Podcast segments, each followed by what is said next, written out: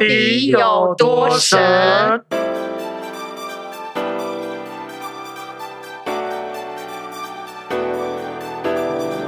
到底有多神？是由世界宗教博物馆录制的 Podcast 节目，带你用声音来体验博物馆。大家好，欢迎聆听《到底有多神》Podcast 节目，我是节目主持人王以宁。哦，节目开始的时候呢，你有没有注意到我们今天的来宾的声音变多了哦？哈，那是因为今天邀请了两位哈，接下来我们博物馆即将要推出的恐怖电影研究中心的两位影片导读人呢，好，进到了我们的录音室，认真的谈恐怖电影跟我们人的关系哈。呃，欢迎今天来到我们录音室的两位来宾哈。那第一位来宾呢是。呃，郑英军老师，他目前呢在辅仁大学宗教系任教。那本身呢是研究宗教文学，还有就说好跟宗教动画电影叙事有关哈。那等一下也也可以聊一聊，就说哎为什么会转到恐怖电影的研究？那我们先欢迎英俊老师，老师好。哎，主持人好，各位听众大家好，我是福大郑英军。是英俊老师是已经是不是第一次我们的节目的来宾了哈？那之前去年也有呃，因为呃我们鬼月的时候也有谈过类似的内容哈。那我们这一次可能可以再深入一点。好，然后另外一位我们邀请的来宾呢，也是目前在辅仁大学博物馆研究所任叫的王庭云老师哈，因为他本身呢在恐怖电影这个领域里面。很特别的一个谈话人哈，因为他是从人类学的角度呢去切入，去认识恐怖电影跟我们人的关系哈。那我们呃来欢迎庭宇老师。好，主持人好，各位听众大家好，我是王庭宇。是婷婷老师，也是之前有上过我们的节目，有介绍过就是爱神相关的一个神话故事的内容。对，我想起来了，对，想起来了，把爱情神话讲成恐怖片。对对对，没错，所以有印象了哈。今天来的这两位来宾呢？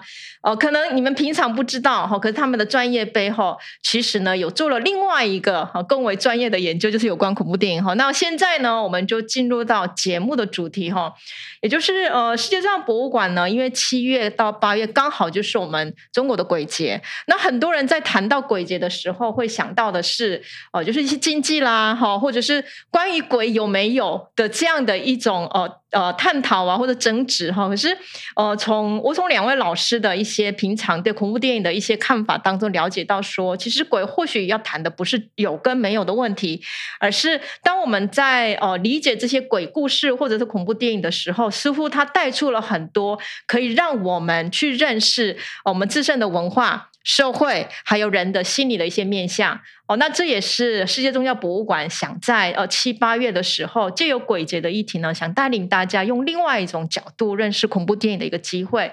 那第一个，所以我们今天节目当中要抛出来给这两位来宾的问题呢，就是想问问看，我们要认真谈恐怖电影这件事情为什么会重要？我们就先请呃英俊老师，可不可以针对这个问题呢，给一些回应？好，为什么要看恐怖电影，或为什么要认真谈恐怖电影？我我觉得这个问题有可能牵涉到的层面是不太一样的了。吼，那第一个，当然，恐怖电影它反映着某一种可能是个人心理的一种焦虑，或者是说某一种创伤记忆的一种映照在一种具象的一种影像上。那另外一个，它有可能也是包含着整个。社会群体相关的一种呃焦虑啦，哈，社会的灾难的部分。不过对我个人来讲然后呃，其实蛮 蛮多同学知道为什么要看恐怖电影，是因为我们家学渊源然后我四岁的时候就被爸爸妈妈带去呃看恐怖电影。嗯，那所以对我来讲，看恐怖电影这件事情，它除了是一种呃可能后来的一种研究兴趣以外，它其实还包含了某一种我个人对于。家庭的想象，换句话说，我爸妈其实非常喜欢看恐怖电影。那对我来讲，看恐怖电影，它一方面具有某一种焦虑的呃疏解或释放，可从另外一方面呢，它似乎又有一种个人情感上的关系。所以对你来讲，恐怖电影好像是一方面，它是看恐怖的，可是它是温馨的背后的一个理由在推动。然后我看到体育老师对这个话题呢，他很专注的听，可是好像有话也要要讲哈。那体育老师没有了，我只是没有想到那个 体育老师的爸妈。贯彻这个路线的这么小，四岁，四岁，四岁，四岁，那时候是不是没有分级制度？对，我还记得是哪一部《天魔》。哦，那那个是蛮那个是蛮血腥的，就蛮血腥的。就四岁小孩去看那一部片。我四岁的时候可能在看 E.T. 吧，把手指伸出来。这个我觉得这个话题，因为我们也常常会跟朋友啊、学生聊天嘛，有时候刚见面、刚认识的学生，总是会稍微聊一下，说：“哎，那你喜欢看什么电影啊？你有什么兴趣啊？”那这个问题就会倒过来，是其实那个问题应该问说：为什么不看恐怖电影？嗯，因为我没有听过有人不看喜剧电影。也没有听过有人不看，有了我不看爱情电影，但大多数人不会说我不看爱情电影。可是你很常听到说啊，我不看恐怖片，嗯，很恐怖。可是为什么？那个原因常常会变成是他不敢看，他会害怕，他觉得看完晚上会有东西跟着他回家。他们的理由其实都不太一样。可是那你怎么不会说，我看一个爱情片，我回到家我的伴侣就会劈腿？为什么不会有这种？就是。电影跟现实生活纠结在一起的感觉，嗯，所以其实恐怖电影就反过来说，那我们为什么要看恐怖电影？如果我们说我们看喜剧电影，就像去看一个喜剧表演；我们看一个呃有文学内涵的电影，就像是在看一个文学的小说著作一样。那其实看恐怖电影，就是像是在看一种恐怖文学跟恐怖有关的一种表演的形式。它其实不是一种大家敬而远之的东西。那当然，另外一个。感觉得出来，大家都敬而远之的原因，是因为它太具象化。恐怖电影可能把很多禁忌习俗，或者是不应该做的事情都表演出来，所以它会产生一种恐惧。可是正因为这些东西常常像英俊老师刚刚提到，或者是呃，怡宁有提到说，哦，七月快到了，那七月我们有很多禁忌嘛。可是这些禁忌有多少人仔细去研究它？可能跟你讲的长辈也不会讲那么仔细，说说出一套理论，说为什么不要去河呃七月不要去玩水哦，有叫抓交替，那他为什么有抓交替？抓交替的那个他的逻辑是什么？他背后的宇宙观是什么？长辈大概也不会，他就是说啊，就他也是他的长辈这样跟他说。那恐怖电影反而就变成是一个机会，我们可以去讨论。比如说它的呈现好或者不好，它的呈现是不是扭曲了我们一般习惯里面对这个禁忌的看法，就变成我们可以谈这个事情。就像小说嘛，就像爱情小说，它把一些呃就是冲突的情感表达出来，我们就可以谈嘛。哦，罗密欧与朱丽叶是不是真爱？哈姆雷特跟他的未婚妻是是什么样的关系？然后谁跟谁是不是他他的爱情的状态是什么？我们就可以谈。所以恐怖片其实是如果你。就是你不要扭曲那恐怖的意义，它其实是一个很好的开端。就是我们可以来谈某一些跟生命有关的事情。嗯，就刚刚婷婷老师已经很认真的进入到了我们的恐怖电影的话题了。你不是说很认真的？是，然后英俊老师就很温馨的帮我们开了一个头，他变成是他是一个回忆当中慢慢去引起了那个兴趣。那我们就接着这个话题呢，因为以我了解，就说其实两位在呃看恐怖电电影或者研究恐怖电影的面向其实不太一样。好像英俊老师的话，因为你是从一些宗教啦或者是精神分析的观点去切入，然后婷婷老师从人类学，所以我想先问一下英俊老师，就说当你从你的呃现在研究的专业在观看恐怖电影的时候，你会看到哪？哪一些是一般人比较不会思考到的面向，跟我们有关系？好，其实恐怖电影的类型非常非常多。那其实到学界目前怎么去界定恐怖电影的类型，也还没有一个定论呐。哦，有些可能会把呃战力型的或其他的电影都含进来。所以我觉得呃在这边我们也让听众了解一下，就是可能我们今天三位要谈的比较会是跟就它背后能够跟宗教有一个关联性的主题的电影，而不会拓及到其他的比较可能无法谈的虐杀片。对对对对对对对。杀砍杀，对 对对，那种直接 在肢体。但是，即便是这样，这些恐怖电影我们谈的，它可能透过超自然力量也会有这种镜头啦。但是，我觉得重点是在那一个它的那个主题是什么的部分。所以，我我觉得大概能够看到的，就是呃，从一个比较微观，一直到整个文化心理的呈现。那这样的一个呈现里面呢，各式各样的学科或呃，不同的视角就可以切入去进行诠释跟理解，各取所需。比如说心理学、人类学、社会学、宗教学都会有不同的部分。那譬如譬如说，我举个例子，因为刚刚那个听老师提到那个喜剧电影，那我当然也问两位了，《身影少女》是不是喜剧电影？喜剧电影。谁至少他谁会把它分类为喜剧电影？所以我意思说，至少它的结局算是一个比较温暖的、温暖的喜剧型的。一开始父爸妈就变成猪，怎么可能是喜剧电影？所以我这边我就觉得说，其实我们在讲喜剧或悲剧，我只看喜剧或我不看恐怖电影，这样的分类有时候是很奇怪的。嗯为什么？因为为我来讲，《神隐少女》就是恐怖片，嗯，这是恐怖片。像一个小孩十岁，他爸妈会变成猪，然后他不知道在哪里，然后还要被签契约，嗯然后开始对做的被剥削，还要去救全世界，这是什么状况？这这就是恐怖片嘛？只是它结局好像是还 OK，所以大家觉得好温馨哦。然后看完之后可能久久无法忘怀。可是其实我第一次看《神影少女》的时候，我就觉得这就是一个恐怖片。是，只是说它整个故事的过程，它表现的手法是比较温暖的，我们比较不会看到那些血腥啊，会让我们害怕的。就是他把已经包装成确定吗？是我们，那你要讲的是妖怪，对不对？老师要讲的是那些妖怪很可怕。什么那个洗澡的那个。啊澡堂里面的那个大我觉得灯啊，宫崎骏其实宫崎骏其实没有没有，我觉得他可能只是色调上温馨，嗯，他其实画面我觉得剧情方面，它其实是蛮锐利的，在谈一些对啊东西啦。对那我刚刚提《神隐少女》的这样的一个概念，并不是一定要强调它就是呃喜剧或是怎么样，我只是要强调说，当我们在看这些电影的时候，呃，我们觉得可以看的，我们就会把它当成哎 OK。可是嗯当听到恐怖电影或看恐怖电影，有些东西不想理解的、不想看的，就会把它撇除。那我想这个就回应到这个问题：那为什么要认真的去看恐怖电影？能够它跟我们有什么关系？它可以让我们看到我们焦虑或想避免的那一块嗯是什么？那其实焦虑或避免这一块，一旦可以被具象化，其实从某一种呃身心安顿的角度来看，它是有帮助的。嗯，还有就是刚才谈到《神隐少女》，确实，因为如果每个人都说，哎，那是好看的动画片，其实我就接受了，那是一个好看的动画片哦。所以好像我们站在哪一个观点看，也变得很重要。好，那不晓得，我就我对，你就想到你老师我那个前一段时间，嗯我就是终于之前终于找到一个空档，我找我太太一起来隔壁看那个《咒术回战零》，也是动画吗？没有没有，我跟她说这是一部爱情片。我我跟她说，你不要看那个为爱努力海报上面那个鬼很恐怖啊，什么东西很恐怖。我说这是一部爱情片，然后他看完之后，他非常满意，他觉得我的判断是对的。然后体育老师，是一部你说爱情片你不是说你不看爱情片的吗？呃，他是《咒术回战》啊，对我来说，它不是真正的爱情片。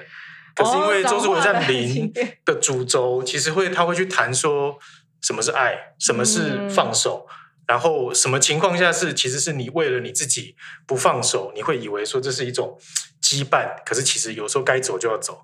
嗯，所以你用这种方式来催眠了你太催眠我自己然后让她看，我是跟他宣传说这是爱情片，是对，那当然电影本身很好看嘛，然后主轴，然后包含它的后面的一些宇宙观设定的东西，其实都很有趣。可是的确就是就是因为我之前会开玩笑说，真正的爱情片它的主轴就是爱情嘛，所以其实你去其实没有什么好看的。因为它就是要扭曲嘛，然后让这个事情，让这个电影从一分钟一见钟情要拖到两个小时后，啊，总是中间要发生一些事情嘛，那基本上就不好玩。所以就跟我们我们刚刚其实有一个话题是说，我们这次有什么挑亚洲的恐怖片？嗯其实有另外一个理由是欧美的恐怖片。刚刚英俊老师也说有一个框架叙事框架，或者是说呃 Netflix 推广出来的那个叫什么黄金方程式。什么哦元素对，塞进去之后，它会比较有大的市场，好不好不重要，但它市场很大。嗯。那欧美的恐怖片其实当然它数量还是很大，可是它都是很容易出现那种 jump scare，就是中文叫什么那个，惊吓的，就是那种突然跳出来吓你的，然后那个怪兽很具体的，那所以它的那个恐怖是是生理上的，所以所以像我们如果中博馆办活动，然后放。这种可能危险，可能比如说观众像像我有心血管疾病的，可能有风险，突然在那边现场心脏病发，现场给他举个牌，前方高能注意。哎，对，提醒先吃药再进来。对，那因为欧美的其实就这种频率会很高。欧美不是说没有拍的气氛好的灯光美、气氛加恐怖片，其实有啦，可是就相较之下比较少。那亚洲的，当然我们也都开玩笑说这几年都往那个方向靠拢，所以有很多也是拍的很就一塌糊涂。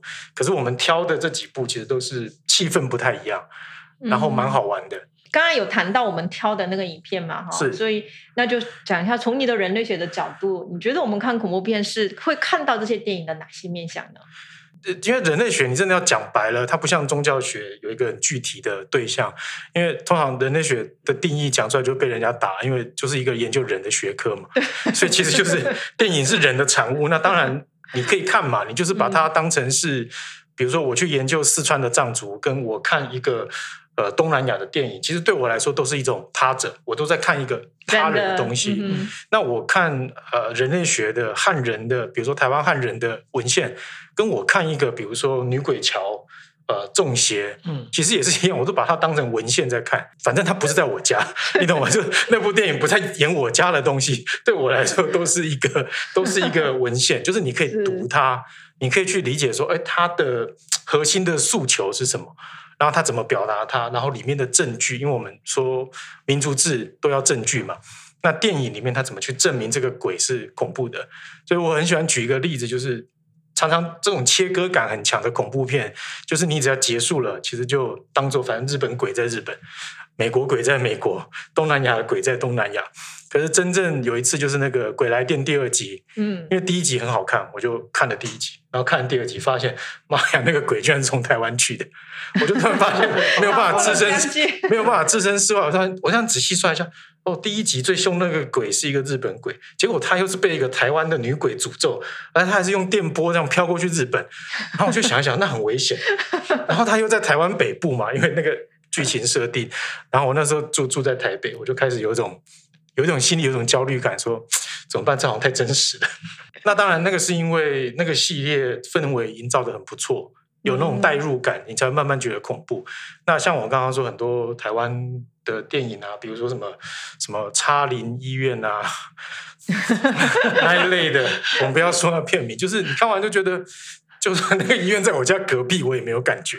哦，所以其实重点的还是要是那个电影本身，它已经营造出了一个让我们可以投入的，是整身去我们去投入到那里面的。哦对，因为就是刚刚怡宁有聊到人类学这个话题，就是人类学是一个很奇怪的学科。我们在读书的时候，常读一些非洲的民族志，嗯在读那个东南亚的东西，都是离你很远的，别人都觉得八竿子打不着边的。可是我们常常反而是有一些这种很远的文献，我们会在一一生中不断读它。不是说那个东西对你的生活有什么帮助，而是说那个作者在表达他在陈述的立场上，对你的思考，对你在想一些事情有很大的帮助。嗯，所以恐怖片，我虽然刚刚开玩笑说那个鬼是台湾鬼，蛮恐怖的，但也有很多台湾鬼是不恐怖的。嗯，对，那其实就是那个导演跟那个电影，就像写民族志一样，他到底写的好不好？他的观点有没有铺陈的很清楚？他的呃逻辑啦，或者说他的那个叙事的结构，是不是能够达到那个他想要的效果？是对是，所以婷玉老师是从呃，就说呃，亚洲电影亚洲的恐怖电影本身呢，它比较有可能跳脱我们常看到的所谓的为了销售而做出来的哈这种公式化的东西，所以呃，就是会挑亚洲恐怖片来想要介绍给大家。那不晓得英俊老师呢，你从亚洲恐怖片里面，你比较会是注重的是哪些面向呢？呃，亚洲恐怖片基本上我们谈的哈，从比较早期像香港，然后后来像那个呃泰国啦、韩国啦、日本啦，哦，韩国、日本是在二十世纪九零年代开始崛起。那不过我我觉得亚洲的恐怖片真的拍的比较好的是比较更早期一点的，哦更早期一点的。那为什么这样讲？是因为它在九零年代崛起，就代表它已经开始受到了某一种全球化化、商业化、全球化的一个影响，所以它的叙事风格、它的影像的一种呃的一种角度啊，都其实蛮蛮像好莱坞或像西方靠拢受影响了，对对对对对嗯那但是我们大概在谈恐怖电影的一个讨论里面，当然会希望谈比较近一点的。所以像刚才呃呃呃尹宁或者说田云老师提到亚洲电影，我们这次选的，我觉得它反而很特别，是它是有一点嗯。怎么讲？它既有亚洲的元素，可是在这一些元素里面呢，它又掺入了某一些西方的东西。那我觉得它就呈现出一种亚洲当代流行化的某一种杂糅性。那这个杂糅性，它到底能够带出那种恐惧感、那个焦虑到底是什么？我觉得它就映照在不同文化怎么去处理那一个恐怖的对象还有那个叙事的内容里面。所以我想这一次特别是特别在这里，为什么选？不是代表说它只是一个好像是一个亚洲文化里面本来就会出现的东西，其实它还加入了一些西方妖魔鬼怪的思想在里面。那我想这个是呃这一次如果说呃听众们有兴趣，可以来听听看的一个蛮有趣的点啊。对，就是我第一次看到就是选出来的片段的时候，我也觉得很有趣，因为我们选了一个韩国的恐怖片《黑祭司》，哎，可是他谈的是天主教的驱魔的驱魔的议题，又是西方的元素就进来了，然后我们又选了一个日本的来了。可是他似乎是把很多的宗教元素都带进去了，不一定只是谈日本原来的他们本身的哈一些呃他们的文化的概念。然后最后那个呃泰国恐怖片那个沙满就更特别，因为前之前应该是去年吧，它是引起还蛮多话题的宣传，是对，因为说很恐怖，大家都是非常非常恐怖的一部电影。什么开开灯场，还可以选什么开灯观看场。是我们这次选的唯一限自己的就是那一部片哈。哦，他是限自己，对，他是限自己，是。对，那那部片的，因为它的里面内容谈的方式其实很多元，所以我也看过，就是很多人对那部片的评论的话，就变得是方向很很散，就是各种方向的人都在谈哈。那所以我们这一次选的这三部片，虽然都背后叫亚洲。恐怖片，可是我们好像已经没有办法以特定哪一个地区的特色来谈一部电影会这样。对，因为像尹宁刚刚提到这个话，还有英俊老师提到那个全球化的话题，所以你看黑祭司是西方的基督宗教，嗯，可是在韩国就已经有两个东西在一起了。然后来了就什么都有，什么都有，什么都有，里面有那个韩国的萨那个乌堂，有日本神道的，然后当然也有什么和尚佛教，全部都有。然后它也有比较都市化，就是我们讲说跟那种乡野，就是山里面的那种东西，嗯，它很很多东西都混在里面。那萨满虽然乍看之下是泰国导演，可是我们知道是那个后面制片应该是韩国的，对，韩国出身的那个导演，所以他其实是也是有点。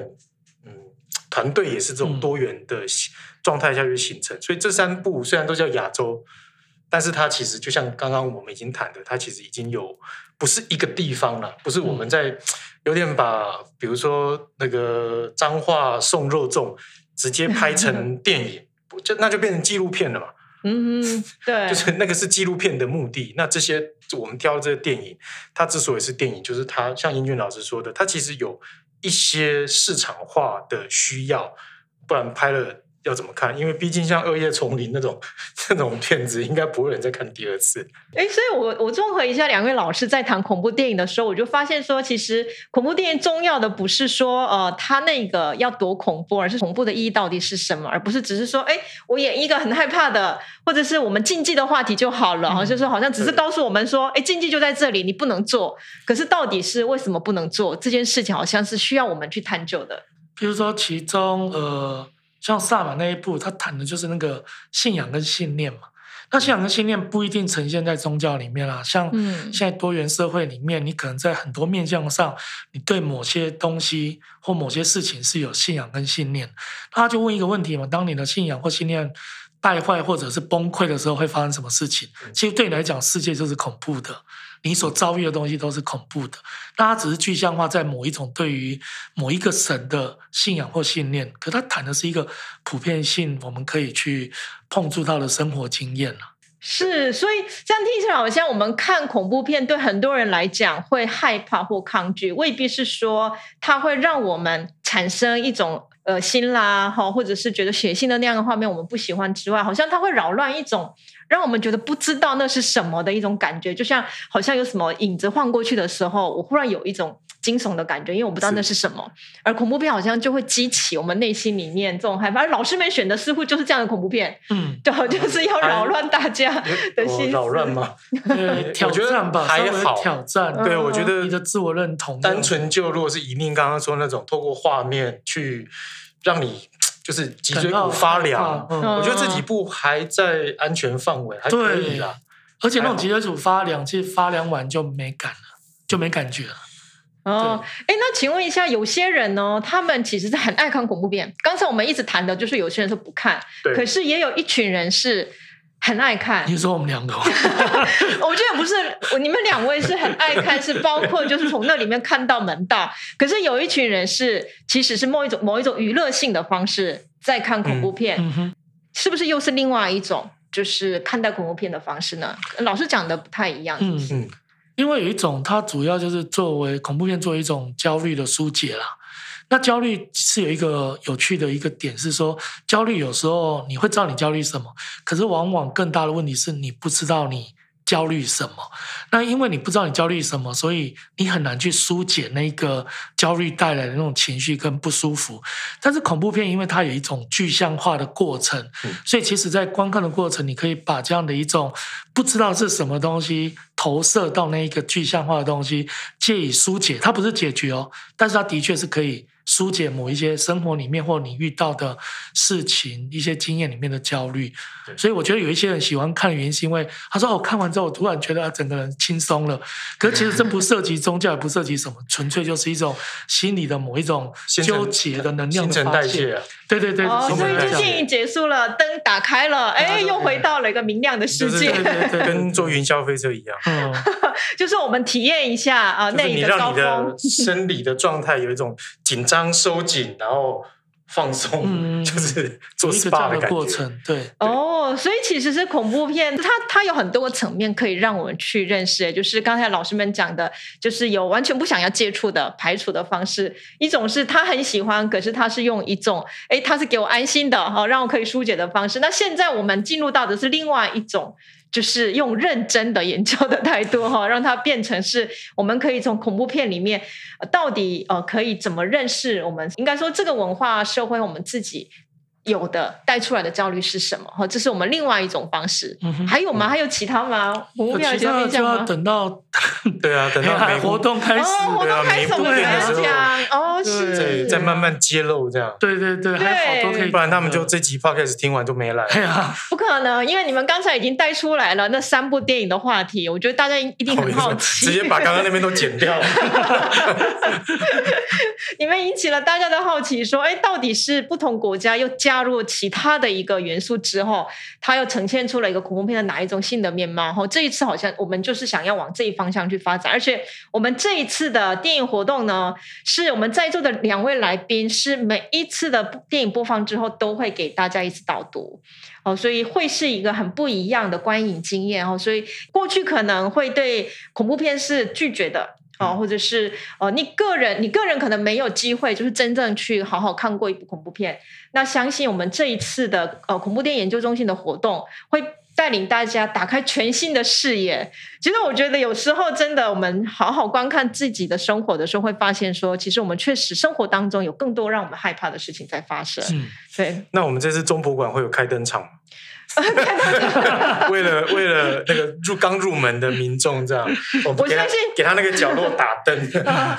我相信我们前面因为有两部电影的铺陈嘛，我们是第一场是先是来了。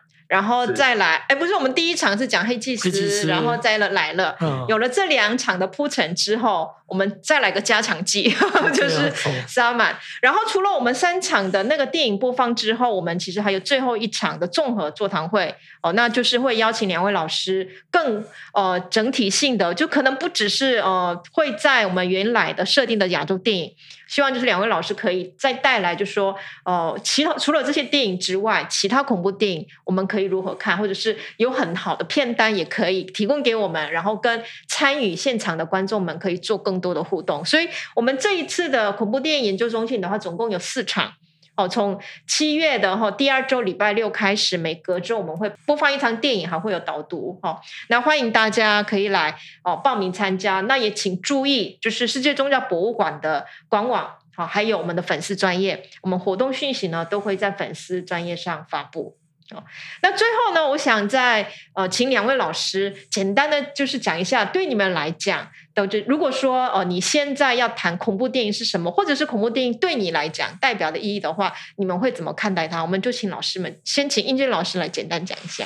我觉得恐怖电影它其实更多面向，它很及时的在反映呃社会目前的某一种焦虑或呃问题的一个一个内容。那当然，我们知道有其他类型的电影，它会可能会透过其他的方式，比如说英雄片，比如说其他的片，它会去解决这这一些问题。但是呃不可讳言的是，在这一些社会或个人发生问题里面，它的确还是有一些无法解释的部分。那这个部分或许更多就是由恐怖电影来承接。那婷宜老师呢？恐怖电影，因为我们以前的那个流感疫苗不是有分什么八八价、十二价嘛？那当然就是说那个有一些疫苗涵盖范围比较广。恐怖电影其实就是那个涵盖范围最广的，因为你说有家庭伦理片处理家庭问题，恐怖电影处理嘛，当然处理。嗯 我们之前聊过，恐怖电影的开头都是破碎的家庭啊，嗯家庭的那个单亲妈妈，对就是各式各样的社会弱势，或者我们嗯说呃，就是那种底层的状态。对不对？那嗯创伤处不处理？当然处理。恐怖片绝对处理创伤。那那个恐惧当然一定处理嘛。嗯，再来未知的事情，科幻片处理未知，哲学什么是人性？恐怖片一直一一一直都在谈人性嘛。什么情况你收到诅咒简讯会传给英军老师，还是不传给他？对不对？那就是在谈人性道德那个部分。恐怖电影也处理啊。所以实际上。大多数我们从不同的电影跟不同的作品得到的一些讯息或者反思，其实恐怖电影的文类里都有。嗯，嗯，对，那只是说你你有没有看到它了？所以婷婷老师是因为恐怖片本身它可以带动的议题本很多元，然后可以让我们从很多面向去看到对以上的言论，我太太说我只是要合法化我在看恐怖片，就是这是一个合理的借口，就是我要把它描述成好像我在工作了，但我其实没有在工作。就是认真看恐怖片，因为它是我的工作，所以我要认真看。对，这是一个借口。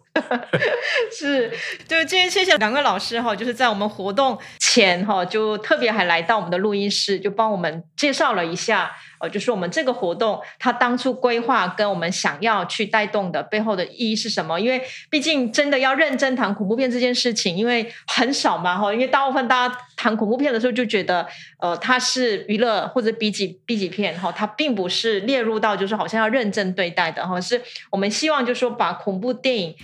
把它放进一个全新的视野，哈，让大家认识。那主要我们会规划这样的活动，是因为呃，六月二十一号开始，本馆有一个新的特展叫《生生死昼夜》。那在这个特展呢，我们最主要就是要探讨死亡这个议题，哈。我相信恐怖电影探究的焦虑，如果我们再往深入去探讨的话，可能都跟我们人的死亡是有关的，就是那种死亡跟失去，我们没有办法掌控的那件事情，那些未知，哈，应该是我们人面对的最大的焦虑跟不安，哈。所以借由我们的特展的展示，我们是从实体空间，哦，让大家认识死亡这个议题，哈，也带领大家用空间的营造。去探讨跟探秘死后世界会是什么哈，借由这样的一种展览，我们重新回来去观看我们活着的时候死亡跟生命之间的关系之外，我们想借由七八月的鬼月跟我们生死就业的特展的主题结合，借由恐怖电影再把这个议题扩大，我们如何从电影这样的一个媒介。去重新去认识我们生命当中哈，我们所害怕的，可是如果要好好活着，我们必须要好好去面对的这件事情。好，所以希望大家呢，听完我们这个 p o c k e t 节目之后呢，不不只是来参加我们的活动哦，当你参加活动的时候，其实也可以来看我们世界宗教博物馆的特展，会是一个非常不一样的认识死亡。的一个体验，然后我们的电影活动呢，会是让你用全新的眼界去认识恐怖电影的一个开始。好，那再次谢谢来两位来宾参加今天的录音，谢谢，谢谢大家。谢谢谢主持。人，也期待跟各位的相会了。是对，我们要跟两位来宾面对面 认识一下他们实际的样子，一点都不恐怖，很亲民。希望是，被被我们两个吓跑。电影没有很恐怖，灯一开看到我们两个这比较跑走。恐怖。谢谢大家，拜拜，拜拜拜拜。